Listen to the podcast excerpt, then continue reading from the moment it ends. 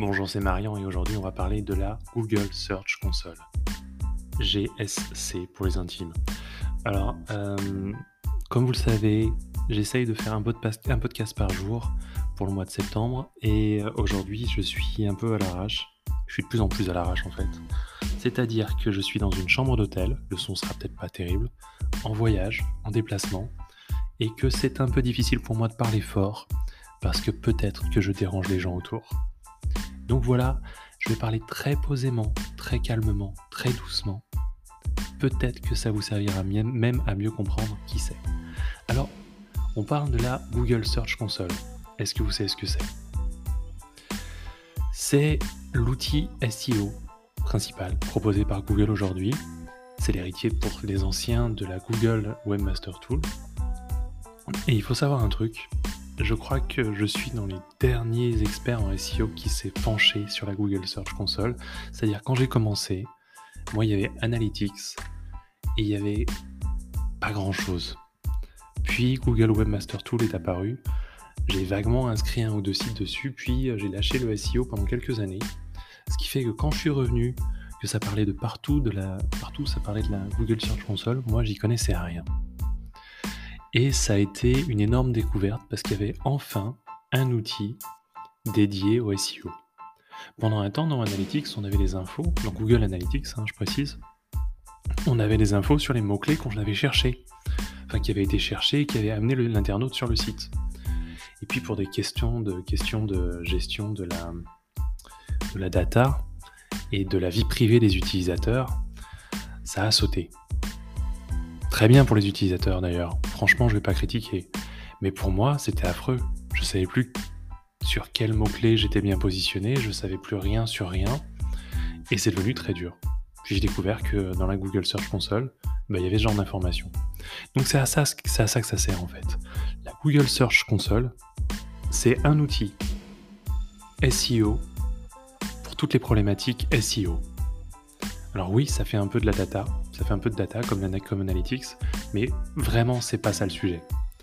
On va avoir de la data sur les performances spécifiquement SEO, sur quels mots-clés euh, mon site apparaît, sur lesquels il y a des impressions. Est-ce que c'est clic et quel est le taux de clic? Quelle est ma, la position sur ces mots-clés? La position moyenne de mon site, de mes pages sur ces mots-clés. Tout ça c'est intéressant. On saura aussi quelles pages de mon site reçoivent le plus de clics. Et puis on peut savoir d'où ça vient. Est-ce que ça viendra de l'univers Google Search? Est-ce que ça viendra de l'univers Google News? Ou est-ce que ça viendra de Google Discover? Tout ça, c'est des sujets assez intéressants et c'est sur la partie performance. Mais on n'a pas que ça. On a beaucoup plus de choses, notamment sur l'index, euh, l'indexabilité de mes pages. À savoir, est-ce que Google a visité toutes mes pages? Déjà, est-ce qu'il visite bien mon site? En ce moment, c'est un gros sujet. Il y a beaucoup de sites qui n'arrivent pas à indexer toutes leurs pages. Donc, est-ce que Google a visité, crawlé correctement mon site? Est-ce que pour ça, il a bien utilisé les bons fichiers sitemap? Est-ce qu'il y a combien de pages est-ce que Google a recensé? Est-ce qu'il y a des erreurs de type 404 Est-ce qu'il y a des pages qui ont été exclues volontairement et qui ne devraient pas l'être? Tout ça, c'est des problèmes d'indexabilité de mes pages. Et s'il y a un problème là-dessus, ça veut dire qu'il y a des erreurs techniques et des erreurs à corriger. Peut-être qu'il faut enquêter, ou peut-être que c'est très évident. Mais c'est pour moi, euh, quand je propose un audit à des sites, avant même de faire l'audit, c'est la première chose que je demande, est-ce que je peux voir votre Google Search Console? Parce que ça me permet de voir, de voir l'état de santé du site. Et ça, c'est que la partie indexabilité.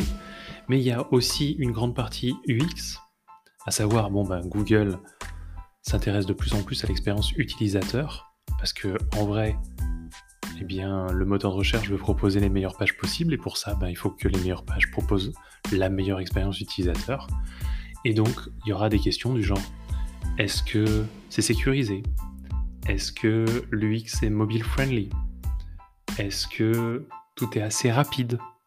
Est-ce qu'il y a les bons certificats SSL Ce genre de problématiques techniques euh, qui ont un impact direct sur l'expérience utilisateur. Enfin, il y a de la sécurité, des actions manuelles sur euh, est-ce que Google me dit que j'ai été hacké? Est-ce qu'il y a une pénalisation pour quelque raison que ce soit, etc. Enfin, il y a plein de choses. Et c'est vraiment un super outil. Alors pour vraiment enfoncer le clou, parce que la plupart du temps, dans ma tête, je comparais ça à une sorte de Google Analytics un peu bâtard. On va vraiment lister les différences qu'il y a entre Google Analytics et Google Search Console. Google Analytics a un angle d'attaque utilisateur. C'est-à-dire, il va dire, ok, donc il y a des visiteurs qui sont arrivés, ils sont arrivés par là, ils sont tel nombre, ils viennent de telle ou telle euh, source, ça peut venir de Facebook, ça peut venir de mes mails, de campagne email, auquel cas ce ne sera pas dans Google Search Console, on n'aura pas ces informations-là dans Google Search Console. Quel contenu est populaire? Ce genre de choses. Alors qu'avec la Google Search Console, je le répète, on a comment les moteurs de recherche voient le site. Est-ce que toutes les pages ont été visitées, crawlées? Est-ce que quelle recherche amène, quelle recherche amène au site? Alors que Google Analytics parlera aussi bien des emails, je le répète, que des réseaux sociaux. Là, on est vraiment sur les recherches. Est-ce qu'il y a des erreurs? Ce genre de choses. Et c'est la raison pour laquelle je vois des webmasters débutants qui n'utilisent pas Google Search Console. Quand je commence à travailler avec eux, ben, mon premier réflexe, c'est de leur demander de l'installer. Tout simplement. Maintenant, maintenant est-ce que c'est difficile? Non, en fait, c'est super simple. Vraiment. Même pour le plus débutant d'entre nous, c'est vraiment super simple. À partir du moment où on a un site web, on cherche installer Google Search Console dans Google, ou dans Bing, si on a un peu d'humour. Et, euh, le, reste, ça se fait vraiment tout seul. Toutes les étapes sont simples, il n'y a aucun problème, la validation du site, c'est super simple. Il n'y a aucune raison, il n'y a aucune raison aujourd'hui pour vous de ne pas l'installer. Et encore moins, puisque vous m'écoutez, vous êtes intéressé par, par le référencement, il n'y a aucune raison pour vous de ne pas l'utiliser. Explorez-le, L'interface est tellement plus simple que par exemple un Google Analytics. C'est impossible de se perdre. Et il y a des j'aime quasiment sur chaque page qui est proposée. Voilà.